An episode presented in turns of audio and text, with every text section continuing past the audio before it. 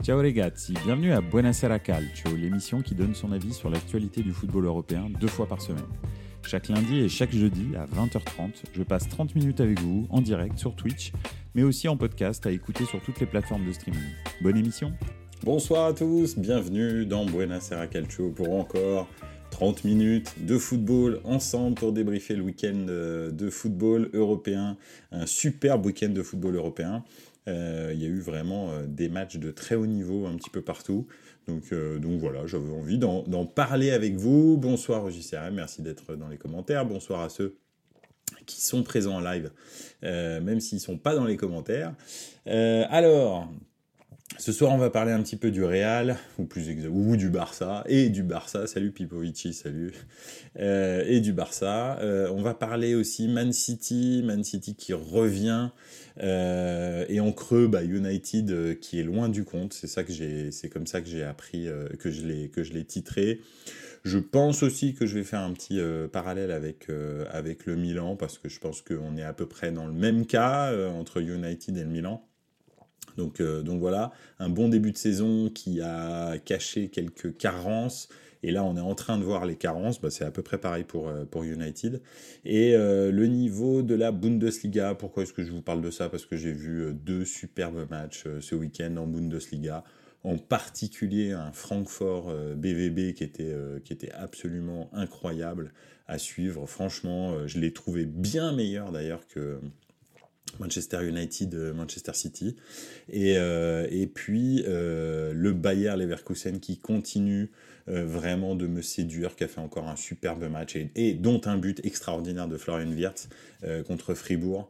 Donc euh, voilà, je me suis vraiment éclaté avec les deux matchs, les deux matchs de dimanche en Bundesliga, ils étaient vraiment superbes. Et donc j'avais envie d'en parler, j'avais envie de parler du niveau de la Bundesliga parce que bah, je trouve que ça s'améliore. ça s'améliore et c'est de plus en plus palpitant. C'était déjà un championnat euh, offensif, mais là, euh, vraiment, c'est de mieux en mieux. Au JCRM qui dit, on parle en Bundes, il y a le Classiker samedi prochain, effectivement, à Dortmund. Euh, ils reçoivent, ils reçoivent le Bayern. Justement, on va peut-être pouvoir un petit peu se projeter sur ce match euh, donc voilà, on va commencer par euh, le mur jaune, effectivement, avec un N. Euh, le mur jaune, ouais, tout à fait. 25 000 personnes dans une tribune.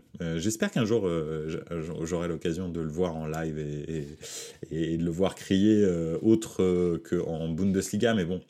À chaque fois, je me dis la même chose et à chaque fois, je regarde où est Dortmund sur la carte et à chaque fois, je me dis, waouh, c'est loin quand même. donc, donc voilà, et puis il fait froid. donc voilà, mais bon. Bref, on verra. Euh, oui, donc euh, j'ai appelé ça le premier point Jude en surchauffe. Alors, Jude Bellingham en ce moment, tout ce qui touche c'est de l'or. Euh, il pourrait tirer du vestiaire, il y aurait lucarne. ce qu'il a fait contre le Barça, c'était quand même relativement inespéré. très honnêtement, si on regarde la physionomie globale du match, hein, on va pas refaire le match ensemble, vous l'avez certainement vu, mais pour moi, le Barça était plutôt dominateur dans cette, euh, dans cette partie. Euh, alors, ils jouaient à domicile, mais même au-delà de ça, ils avaient plus de, maîtrise. Oui, je suis toujours malade, si jamais vous allez peut-être m'entendre tousser euh, quelques fois, désolé. Donc oui, effectivement, même ils étaient à domicile, mais même ils avaient plus de maîtrise sur le match. Et puis tout d'un coup, bah, Jude Bellingham est arrivé. Alors ok, son premier but est stratosphérique. Euh, effectivement, cette frappe dans l'axe sans, sans élan, euh, il frappe, euh, voilà. Mais alors le deuxième but, il est, il est, voilà, encore une fois, le mec se retrouve par hasard là où, là où il faut. Et euh, enfin, j'exagère, mais bon, voilà, en tous les cas, déjà, il a, il a, il a l'avantage d'être toujours dans la zone de, de, vérité. Donc après, bah, forcément, c'est un petit peu comme Pipo Inzaghi. Euh, bon, même si je peux pas comparer encore June Bellingham à, à, à Pipo Inzaghi, mais c'est clair qu'il y a plus de chances quand tu es euh, dans la zone de vérité que tu reçoives un ballon qui soit décisif, plutôt que quand tu es en dehors de la surface ou à, ou, à 10 mètres de la surface. Donc ça, déjà, c'est sa valeur ajoutée à Bellingham. C'est que c'est un, milieu offensif qui est très euh, offensif et qui est très décisif. Donc ça, c'est cool. Maintenant, c'est vrai que pour l'instant, tous les rebonds sont dans son sens, les comptes sont dans son sens, etc., etc. Vraiment, c'est, euh, j'ai l'impression quand même que euh, il est dans la forme de sa vie. Alors même si euh, bah, il a que 20 ans, euh, j'ai l'impression que là il est sur un, il est sur un, sur un niveau stratosphérique que je pense qu'il n'aura pas toute sa carrière. Donc ça c'est mon avis personnel, mais bon. Pipovici qui dit Bellingham, je te l'ai dit, il va venir, il va tenir le coup, il est galvanisé de fou, il rappelle vraiment CR7 qui a passé un cap en arrivant au Real niveau stat. Oui, c'est vrai, t'as raison je suis d'accord avec toi. Euh, quand il arrivé au Real aussi, euh, le Real sortait d'une période euh, catastrophique, hein, de sept années sans, sans quart de finale, je crois, de Ligue des Champions. Donc il arrive dans une équipe qui est, qui est rincée hein, quand, quand Cristiano Ronaldo arrive. Donc il marque énormément de buts.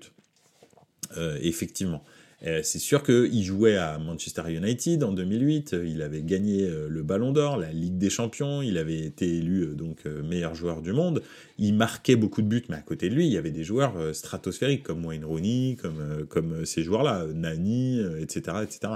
Donc il marquait beaucoup moins effectivement à Manchester United parce qu'il était dans une équipe beaucoup plus forte. Parce que le Real, euh, le Real de 2009, euh, c'est un Real qui est euh, pas terrible, avec un Benzema qui est absolument pas ce qu'il est sur la fin de sa carrière, qui est d'ailleurs Mourinho le, qualifie de chat hein, quand il dit je suis obligé d'aller à la, chasse avec un chat, donc j'y vais avec un chat, mais je préférerais avoir, un chien. Donc je suis d'accord. Là, quand même, Bellingham, il arrive dans une équipe où il y a Vinicius, il y a il y a Rodrigo, il y a, il y a, il y a, il y a, il Kroos, il y a, il y a les deux milieux de terrain français, Chouameni, Kamavinga, il y a Modric aussi qui est sur le banc. Donc, normalement, c'est quand même pas le même, le même Real, en plus, qui a gagné il y a deux ans, même pas, enfin un an, deux ans maintenant, mais la, la Ligue des Champions. Donc, c'est ça qui est surprenant, c'est que Bellingham, en théorie, il aurait dû plutôt se fondre dans le, dans le, dans le, comment, le, le collectif plutôt que de, plutôt que de tout d'un coup exploser. Qu'il soit décisif avec Dortmund, je comprends. Qu'il soit décisif avec le Real, c'est quand même un peu surprenant. Donc je sais pas, faut voir. Euh, j'avoue que pour l'instant, j'ai beaucoup de mal à lire ça parce que euh, Bellingham, jusque-là, euh, dans sa carrière, en tous les cas internationale, c'est-à-dire à Dortmund, il n'était pas du tout décisif, ou très peu décisif en tous les cas. Il marquait des buts, hein, mais c'est pas, c'était pas fou, quoi. Pas à ce point-là, en tous les cas. Au JCRM, entre Kane, Bellingham, Saka, Rashford, etc., l'équipe d'Angleterre doit gagner un trophée, pas possible autrement. Oui, de toute façon, euh, ils s'en approchent. Chaque euh, compétition, ils s'approchent de plus en plus. La dernière fois, ils étaient en finale. Euh, en Coupe du Monde, bon, bah, ils ont perdu contre le finaliste. et très honnêtement, si on regarde le France-Angleterre, ils auraient dû gagner. Donc, voilà, donc c'est oui, très clairement, il est bien probable que l'Euro 2024 soit celui de l'Angleterre. Ça m'étonnerait qu'il y ait une autre équipe qui soit au niveau excepté la France. Mais même, je trouve que la France est en dessous de l'Angleterre. Franchement, il y a beaucoup moins de maîtrise, euh, il y a beaucoup moins de talent, euh, etc. Après, la France a cet avantage que énormément de gens ont gagné dans le groupe et donc ils ont cette expérience que, euh, que l'Angleterre n'a pas, et surtout cette conviction par Mbappé, par, par Griezmann, par tous les cadres qu'il y a, que, que, qui peuvent gagner. Et tu as tout à fait raison, Southgate, euh, t'as tout à fait raison, pardon, Pipovici, désolé, je voulais pas t'insulter. Southgate, il est nul. Euh, et le problème, c'est que lui, il ne transmet pas la gagne. Lui, c'est un loser, euh, euh, on va dire, historique de l'équipe d'Angleterre. Hein. Le penalty raté contre, en, demi-finale de l'Euro 96 c'est Southgate. Donc, donc lui, c'était un loser un petit peu magnifique de l'équipe d'Angleterre. Donc c'est vrai que voilà, il, transmet pas ça. Mais bon, bref, on verra. Au JCRM, Bellingham vient de recevoir le trophée Copa du meilleur jeune. Oui. ouais, alors je sais pas. Euh, je sais pas. En fait, je comprends par rapport à son début de saison au Real, mais sa saison dernière euh, à, à, Dortmund, c'était pas non plus euh, fantasmagorique, quoi. Honnêtement, enfin, j'ai pas, je me suis pas levé la nuit pour aller voir les prestations de Bellingham. Hein.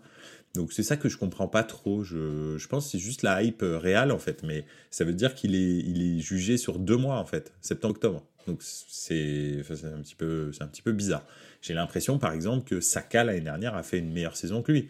J'ai l'impression que, enfin, tu peux trouver hein, des jeunes euh, qui, euh, qui ont fait une meilleure saison que, que Bellingham. Donc je sais pas. Je, ouais, bref, je suis pas, je suis pas convaincu quoi. Mais écoute c'est comme ça, hein, c'est tous les tous ces espèces de trophées euh, de trophées individuels dans le football, très souvent ça tape à côté. Hein. C'est très rare que, que, que ça, que ça reconnaisse réellement la valeur au niveau football de quelqu'un. Donc voilà, dans le collectif, hein, je veux dire. Donc, bref, je ne suis, pas forcément surpris. bref, en tous les cas, pour l'instant, j'arrive pas à savoir si, tout comme Benzema a pu vivre euh, cette, euh, cette saison-là, euh, est-ce que Bellingham est en train de vivre la saison où il touche du doigt le, sublime et, effectivement jusqu'au bout de la saison et peut-être même ça intégrera peut-être même l'euro bah, il touchera plus terre et il arrivera à faire la différence tout le temps et, et le Real gagnera championnat et Ligue des Champions et il gagnera l'euro c'est très possible et peut-être lui gagnera le, Ballon d'Or. Et après, bah, il fait quoi euh, Je sais pas. Et sa carrière s'arrête. c'est ça le truc, c'est que comment tu fais pour te renouveler? Parce que des, des, Messi et des Ronaldo, il y en a, deux, et il y en a eu deux, et il y en aura que deux, je pense, dans l'histoire du football. Hein. Il faut bien savoir que ça y est, hein, c'est business as usual, les gars. Enfin, moi, ça fait 35 ans que je suis le, football des, des, les ballons d'or, chaque année ça change parce que les gens n'arrivent pas à maintenir euh, leur, euh, leur niveau d'habitude euh, aussi élevé. Hein. C'est pas c'est pas faisable. Donc je sais pas, tu prends Benzema, il a jamais été au niveau qu'il a eu quand il était au Ballon d'Or. Voilà, puis c'est arrivé une saison et ça n'arrivera plus jamais et ça n'est jamais arrivé avant.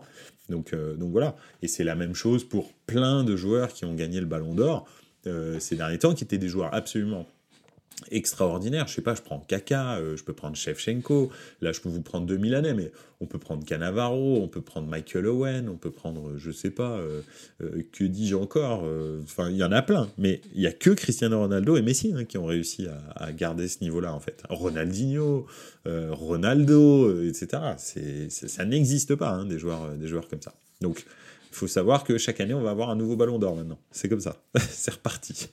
donc, donc voilà. Euh, voilà un petit peu pour, pour Jude. On verra s'il en surchauffe ou pas. Moi, j'ai plutôt tendance à penser que oui. Et que les prochaines saisons, il va revenir un peu dans le rang. Déjà aussi, il, il, bénéficie grandement du manque d'un numéro 9 et le Real veut vraiment un numéro 9. Donc quand il y aura un vrai numéro 9 comme Erling Haaland ou euh, Kylian Mbappé, enfin, si Dante qu'on puisse penser que c'est un numéro 9, mais bon, ça c'est... On verra bien ce que Florentino Pérez euh, imagine. Mais euh, le jour où il y aura un vrai numéro 9, bah, en fait, ce sera réglé. Hein. Euh, euh, Bellingham, il va commencer à marquer beaucoup moins. Donc voilà. Là, pour l'instant, c'est Rossellou, quoi. Donc oui, il marque beaucoup de buts. c'est clair, parce qu'en fait, très souvent, d'ailleurs, quand vous regardez, c'est dans l'axe, en fait, qu'il marque. en fait, il absorbe, il, est aspiré par cet espace un peu vacant, où il n'y a pas de joueurs de très haut niveau. Donc voilà. On verra bien. Euh, on va passer, si ça vous va, euh, sauf si vous avez d'autres choses à rajouter sur, euh, sur Jude Bellingham et sur le championnat d'Espagne. Mais pour ma part, c'est terminé. on va passer à United et loin du compte. Pourquoi? Parce que, bah, effectivement, le match contre City, en fait, ça a souffert d'aucun, d'aucune discussion. C'est un derby, normalement. Souvent, hein, les, équipes arrivent à se mettre au niveau, on va dire, de l'adversaire dans, ce genre de match. Et là, en fait, United a eu peut-être une occasion au début du match, une opportunité, on va dire. Je sais même pas si on peut appeler ça une occasion. Et puis ensuite, après, c'était, euh, c'était, ils ont déroulé Manchester City. Et Manchester City, ça fait, il faut savoir que ça fait quand même très longtemps qu'ils déroulent plus en, championnat d'Angleterre. Depuis le début de saison, ils maîtrisent pas leur match. C'est pas du tout, euh, c'est pas du tout l'équipe souveraine euh, qu'on a pu voir la saison dernière ou les saisons précédentes, qui sont, qui sont en contrôle complet et total de tous les matchs qu'ils jouent, etc. Depuis le début de saison, c'est une équipe qui est en souffrance. Et euh, effectivement, euh, c'est pas, euh, pas simple pour, Manchester, pour Manchester City. Et pourtant, United s'est fait strictement rouler dessus. Donc c'est vrai que c'est compliqué de d'analyser, de, enfin comment dirais-je, de, de, voir le positif euh, dans le projet United. Hein, moi, j'avais l'impression que cette année, euh, ils s'étaient un petit peu renforcés et qu'ils allaient dans le bon sens, parce que la saison dernière était quand même une saison qui était plutôt euh, optimiste, on va dire. Moi, j'ai trouvé ça un petit peu optimiste. J'avais même dit que le, projet de Tenag commençait vraiment à prendre forme. Donc, donc voilà.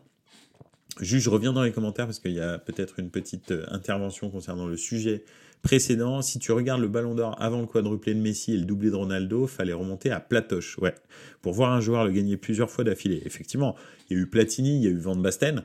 Euh, euh, et, c'est à peu près tout. Euh, donc, donc voilà, c'était Van Basten, Platini.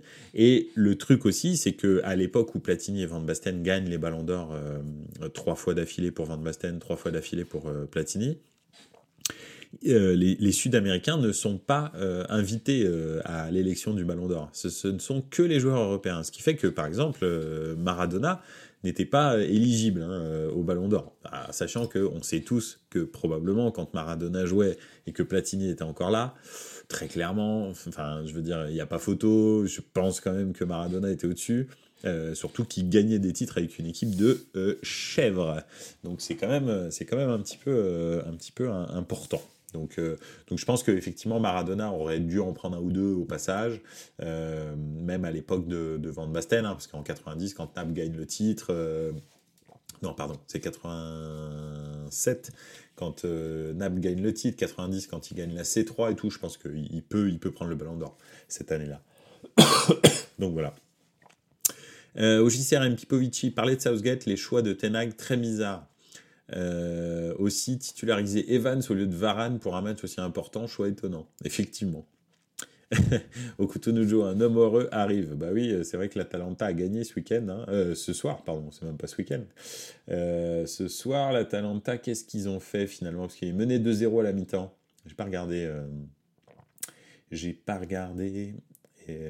Ok, d'accord. Donc bon. ah, ah c'est nouveau ça.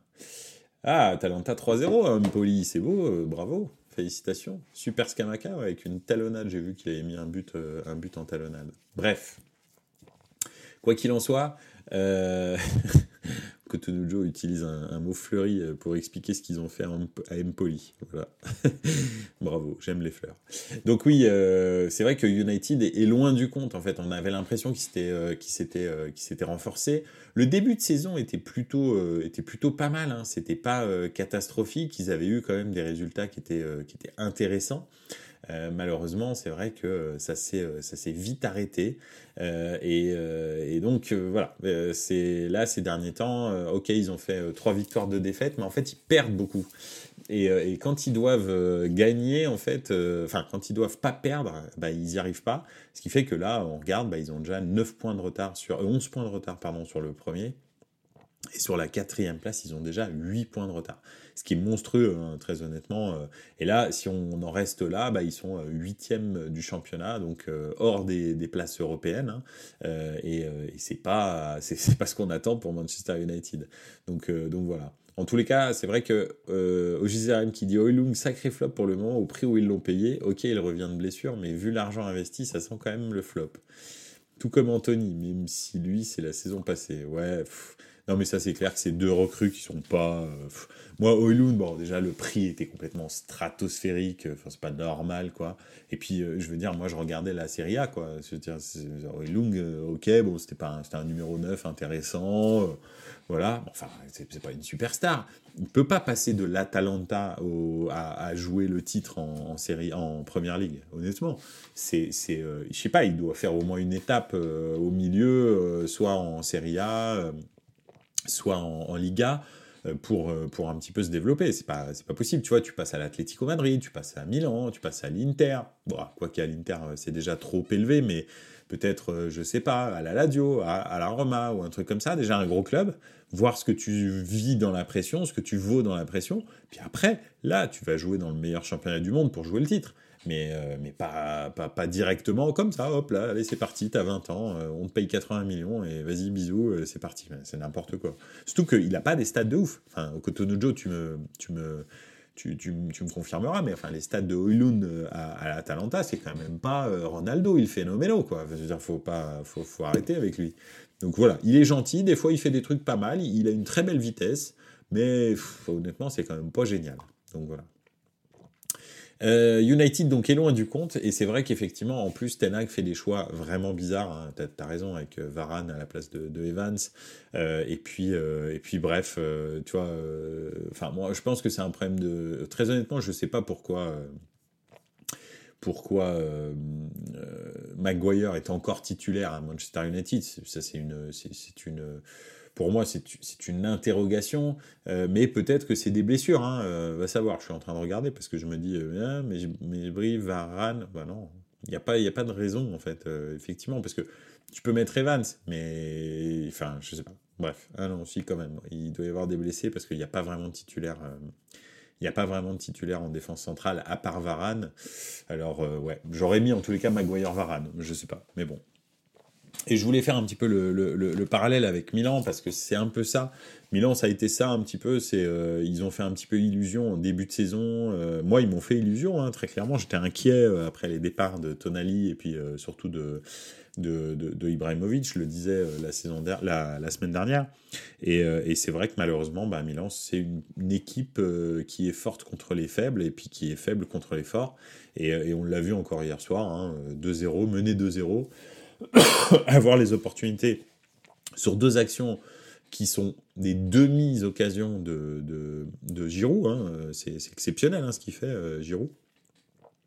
Euh, et, finalement, après, quand tu as des occasions, en fait, tu les mets pas, comme d'habitude, hein, parce que ça fait des matchs et des matchs que Milan marque pas un but en vrai. Hein. Il n'y a pas de but, en fait. Il y a zéro but. Zéro but contre la Juve, zéro but contre le, contre le, Paris Saint-Germain. Euh, là, deux buts, mais c'est deux buts un petit peu, euh, voilà, très compliqués. Hein. C'est vraiment des exploits de la tête de, Giroud. Il y, a, y a zéro but en Ligue des Champions contre, contre Newcastle, zéro but contre Dortmund. Euh, et tu peux y aller. Hein. Euh, euh, c'est assez fréquent d'avoir zéro but du Milan, donc c'est vraiment compliqué. Et, c'est vrai qu'il n'y a pas de ressort, il n'y a rien du tout. Et, et, je sais pas. Moi, je suis, vraiment inquiet et déçu. Et j'ai l'impression que effectivement, United et Milan, c'est un peu le même destin, si ce n'est que bah il y a peut-être moins de concurrence en Serie A qu'en Première Ligue, hein, très clairement, faut le dire. Ce qui fait que Milan arrive à se maintenir dans le top 4 pour l'instant. Mais si ça continue comme ça, si dès qu'on rencontre un gros, on n'arrive pas à prendre plus d'un point, euh, bah, ça va aller très très vite hein, qu'on sorte du euh, truc. En, deux semaines, on est passé de premier à troisième hein, déjà. Donc si on fait ça chaque deux semaines, euh, ça peut aller vite. Hein. Donc, donc voilà. Donc faut vraiment, faut vraiment, faut vraiment faire attention.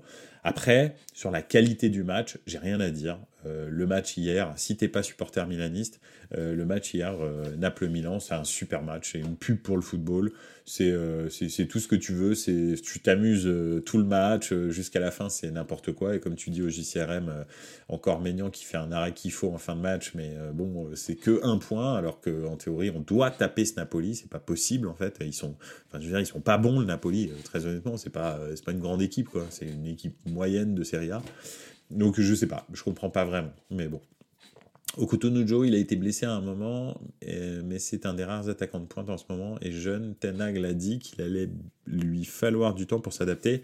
Il aurait dû rester encore un an en Italie. Oui, je suis d'accord. Donc euh, qui revenait sur Olung. C'est le Napoli de Garcia quand même. Oui, effectivement, c'est vrai. Euh, donc, euh, donc voilà deux équipes qui sont un peu à la dérive et City qui peut-être revient. Hein, euh, très belle prestation en Champions League, euh, très belle prestation dans le derby. Bon, euh, peut-être que ça recommence et puis ça, ça, correspond aussi avec le retour sur le terrain de, du meilleur joueur du monde, à mon avis. Hein, celui qui devrait pour moi avoir le Ballon d'Or, c'est-à-dire Rodri, qui, qui pour moi est le meilleur joueur du monde de la saison dernière. Et bah, dès qu'il est sur le terrain, en fait, City, c'est pas la même équipe. quoi. c'est pas du tout la même équipe. Donc voilà. Alors en plus, euh, de ça, euh, probablement qu'il va y avoir euh, De Bruyne. Donc, voilà. Au JCRM, j'ai vu que Osimhen pourrait aller à Liverpool lors du match hivernal. Si cela se fait, bon coup pour Liverpool. Un duo Salah-Osimhen, ça peut être sympa. Je, je, suis plus convaincu par Salah. Je pense que Salah, il est en fin de DLC. Ça change pas qu'il continue à marquer des buts parce que c'est un peu le seul, la seule vraie option offensive maintenant en ce moment sur Liverpool. Mais Salah, honnêtement, je pense que là, là c'est fin de vie. Hein. Là, faut, faut arrêter, faut passer très très vite à autre chose, euh, parce, que, parce que je pense sincèrement que c'était, c'était pas forcément une bonne pioche de garder euh, Mané, Sadio Mané, mais, euh, mais c'est pas non plus une bonne pioche de faire signer là à ce, à ce tarif-là. j'aurais, j'aurais, j'aurais plutôt tout mis sur Mbappé, par exemple, ou un truc comme ça, plutôt que, plutôt que Salah à ce tarif-là. Mais bon, à ce âge-là.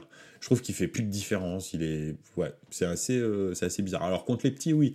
Mais contre les gros, je trouve qu'il est assez, euh, stérile. Donc, euh, donc voilà, bref. c'est mon avis. Mais Ossimène à Liverpool, je suis tout à fait d'accord. Maintenant, ils vont commencer à les empiler, les numéros 9. Hein va falloir faire quelque chose, hein, parce que bon, euh, avec, euh, avec Nunez, avec, euh, avec Diogo Jota, avec tout ça, ça, va commencer à faire beaucoup, avec aussi le, le, Hollandais, là, comment il s'appelle? Je me souviens plus comment s'appelle ce joueur hollandais. Ça va commencer à faire beaucoup. C'est plutôt des ailiers qu'il leur faut. Hein, donc voilà, sachant que malheureusement, le pauvre Gakpo, voilà, absolument, tu as tout à fait raison, JCRM. Ça commence à faire beaucoup dans l'axe. Donc je sais pas. Alors pourquoi pas, mais il faut se séparer de certaines personnes. Peut-être Peut-être ça là. Mais bon, ça fait quand même embouteillage dans l'axe. donc, euh, voilà. c'est à droite qu'il faut, il faut trouver un, vrai ailier euh, décisif. Donc voilà. Et enfin, si ça vous dérange pas, on va terminer gentiment euh, avec le niveau de la Bundesliga que je trouve vraiment très très bon quand je vois le, match du Bayer Leverkusen, quand je vois le Borussia Dortmund, enfin le Frankfurt Borussia Dortmund euh, d'hier, qui est un match absolument délicieux. Franchement, c'est incroyable de voir ça avec des retournements de situation. Ça fait, euh, ça fait, euh, ça fait 2-0 pour, pour Francfort, puis ensuite 2-2, puis ensuite 3-2, puis ensuite 3-3. C'était fantastique. Et jusqu'à la fin, il y a eu des occasions. Enfin, c'était génial comme match. c'est voilà, je, je moi je, je, suis enthousiasmé par, par la Bundesliga comme ça fait très longtemps que je ne l'ai pas été et d'ailleurs ça se ressent dans le classement de la Bundesliga parce que finalement, euh, dans le haut du classement, le Bayern n'est pas premier, c'est toujours le Bayern Leverkusen qui est, euh, qui est premier avec 25 points, le Bayern est, deuxième avec 23 points, et puis on a euh, des équipes comme Leipzig qui joue de mieux en mieux, qui a eu allez, un petit trou parce qu'ils ont fait deux matchs nuls, mais euh, sinon, euh, il joue très très bien et de mieux en mieux. Hein. Euh, franchement, l'intégration de Openda et de Xavi Simons, j'en parlais la semaine dernière, mais c'est incroyable. Et, ils ont vraiment un très très bon groupe. Le Borussia Dortmund qui se remet petit à petit de ses tribulations de l'année dernière. Et le gros invité surprise, hein, bien sûr, c'est le FB Stuttgart qui a perdu ce week-end, donc qui a un petit peu, on va dire, décroché. Mais sinon, à part ça, euh, je veux dire, c'est Stuttgart, quoi. Stuttgart, c'est un club absolument et éminemment historique euh, dans le, dans le, panorama allemand et, qui reviennent au, sommet, c'est vraiment top. Donc, euh, franchement, moi, je trouve que, que c'est vraiment cool. Leipzig sera champion cette saison pour moi. Ils enchaînent les matchs en difficulté et ils ont un banc. Oui, c'est vrai, tu as tout à fait raison. Euh, je sais pas si euh, s'ils si, seront champions. Mais en tous les cas, euh, là, je trouve qu'ils ont vraiment un super niveau de football. Vraiment, c'est agréable de les voir jouer, que ce soit en Ligue des Champions ou en Bundesliga. C'est super agréable. Donc euh, ça, c'est vrai que pour moi, c'est avec le Bayer Leverkusen l'équipe la, plus enthousiasmante de, de, de Bundes pour l'instant. Donc voilà. Pipovici qui revient sur Liverpool, qui dit Luis Diaz, il est trop fort, mais pas à son niveau là. Oui, bah oui, en ce moment, malheureusement, avec ce qui lui est arrivé, c'est compliqué. Pipovici, Leverkusen, je dirais, et Leipzig dans les trois. Ouais, je vois bien ça. J'aimerais bien que Leverkusen gagne. Franchement, ce serait vraiment top euh, pour, euh, pour le Neverkusen de gagner un titre. Euh, et puis, mais en tous les cas, oui, je, pense que c'est les deux nouveaux visages de la Bundesliga, Leverkusen et, et, Leipzig. Et c'est c'est super intéressant qu'ils soient en haut du, en haut du, classement parce que ça, ça, ça renouvelle la Bundesliga, ça leur fait du bien. Le Bayern euh, est euh, toujours dans ses. Euh, alors, c'est une bonne équipe, le Bayern, c'est pas le problème. Et puis, Harry Kane amène quelque chose, mais c'est toujours la même chose. Enfin, j'ai l'impression de, revivre toujours les mêmes saisons, avec les mêmes actions, avec les mêmes joueurs, avec les, les, les mêmes carences aussi. Euh, voilà, ils sont, ils sont performants pour l'instant, mais moi, les Leroy Sané qui sont sur courant alternatif, qui un jour c'est le meilleur joueur du monde, le lendemain c'est une pompe à vélo absolue, moi, moi, ça, moi ça me fatigue. Serge Gnabry, tu sais pas, un coup c'est pareil, c'est le meilleur joueur du monde, un coup le lendemain, mais vraiment il sert à rien le gars. Euh, enfin, je sais pas. Je suis pas du tout convaincu par euh, ce Bayern Munich. Euh, oui, ah bah c'est un super défenseur, ah bah non il est nul. De Lierta, c'est un super défenseur, ah bah non il est nul, etc. Moi c'est saute d'humeur là. Joshua Kimmich qui, qui, prend un, qui prend un carton rouge dès la deuxième minute, euh, etc. Franchement c'est vraiment voilà, je, je, je, suis pas convaincu par ce Bayern et surtout il ne m'enthousiasme pas. Alors que les autres équipes m'enthousiasment vraiment. Donc euh, voilà. Il y a que comment qui est régulier, je trouve, au Bayern. Oui, c'est pas faux, mais en même temps, euh, comment En vrai, il est régulier, mais je trouve qu'il est toujours un petit peu stérile. Alors, tu vas me dire, il a marqué en finale de Ligue des Champions. Bon, oui, et puis ça fait gagner le Bayern. Euh, mais à part ça, il y a des jours où effectivement il se débloque un peu, mais sinon c'est toujours un peu stéréotypé son, son jeu. Tu vois, c'est crochet extérieur, crochet intérieur, crochet extérieur, crochet intérieur, crochet extérieur, crochet intérieur, centre. Hop là. Crochet extérieur, crochet intérieur, crochet extérieur, crochet intérieur, centre. Mais c'est, je sais pas, mais moi ça m'emmerde. De le voir jouer euh, comment, ça m'emmerde vraiment. Euh, je, voilà. En fait, je sais pas, mais le type de joueur qu'a le, le Bayern, et même le type de jeu qu'a le Bayern, bah, je m'aperçois que ça m'emmerde de plus en plus. C'est bizarre, mais j'ai l'impression de revoir sans cesse le même, la même équipe jouer depuis des années et des années sans, sans aucun renouvellement en fait. T'as beau changer les entraîneurs, les joueurs en fait t'as l'impression qu'ils en ont rien à foutre. C'est, euh, je sais pas, je comprends pas. C'est la république des joueurs au Bayern, j'ai l'impression. Et donc euh, voilà, donc je suis pas, je suis pas convaincu par le Bayern. Mais bon, bref. Après ils ont Harry Kane, il est très décisif, il a des stats incroyables, c'est un super joueur. Voilà, on va voir.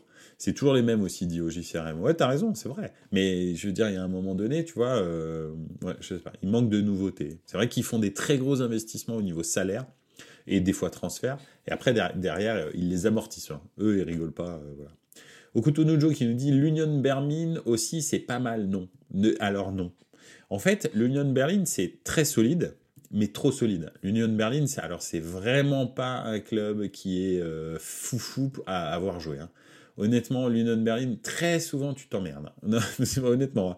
c'est, euh, c'est très, en gros, l'Union Berlin, c'est un peu, et vous m'arrêtez si je me trompe ou si vous avez une autre perception, mais ça me fait penser au Lille des années 2000. Tu sais, cette équipe ultra costaude derrière qui terminait en Ligue des Champions hein, avec, euh, c'était quoi, Claude Puel, euh, qui terminait en, voilà, c'est tout à fait raison, Pipovici. Union Berlin, c'est l'Atlético.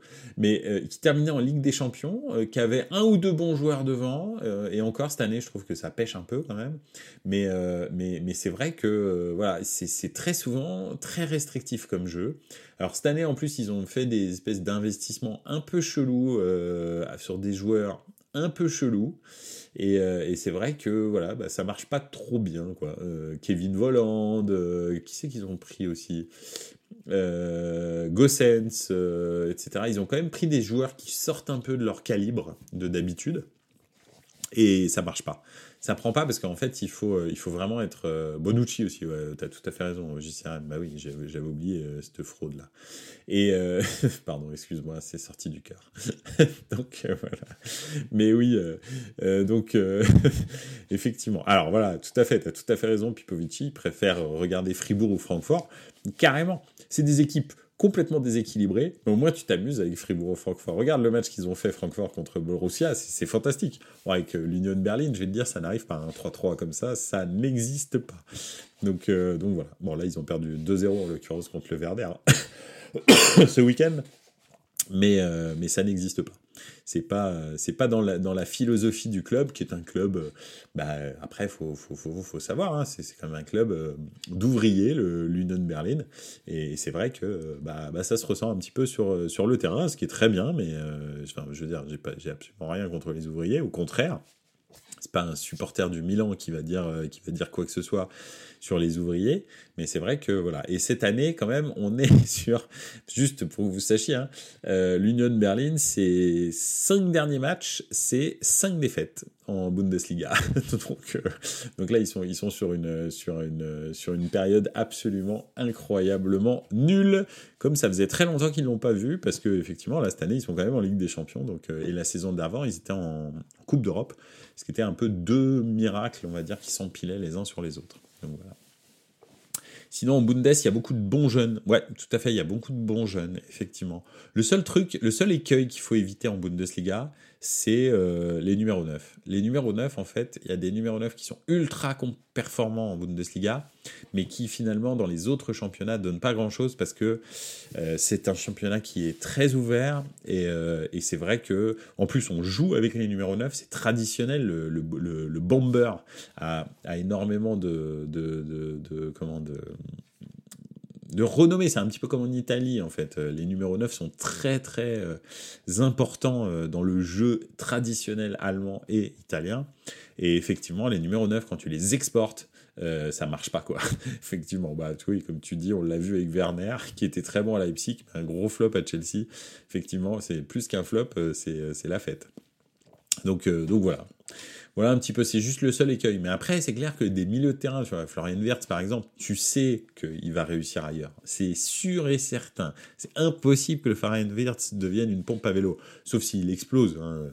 Ou Colomboigny avec le PSG, t'as raison, euh, c'est pas euh, voilà. Girassi par exemple. Est-ce que Girassi dans un autre championnat flambe euh, au niveau où Girassi flambe à l'heure actuelle? Je suis pas sûr.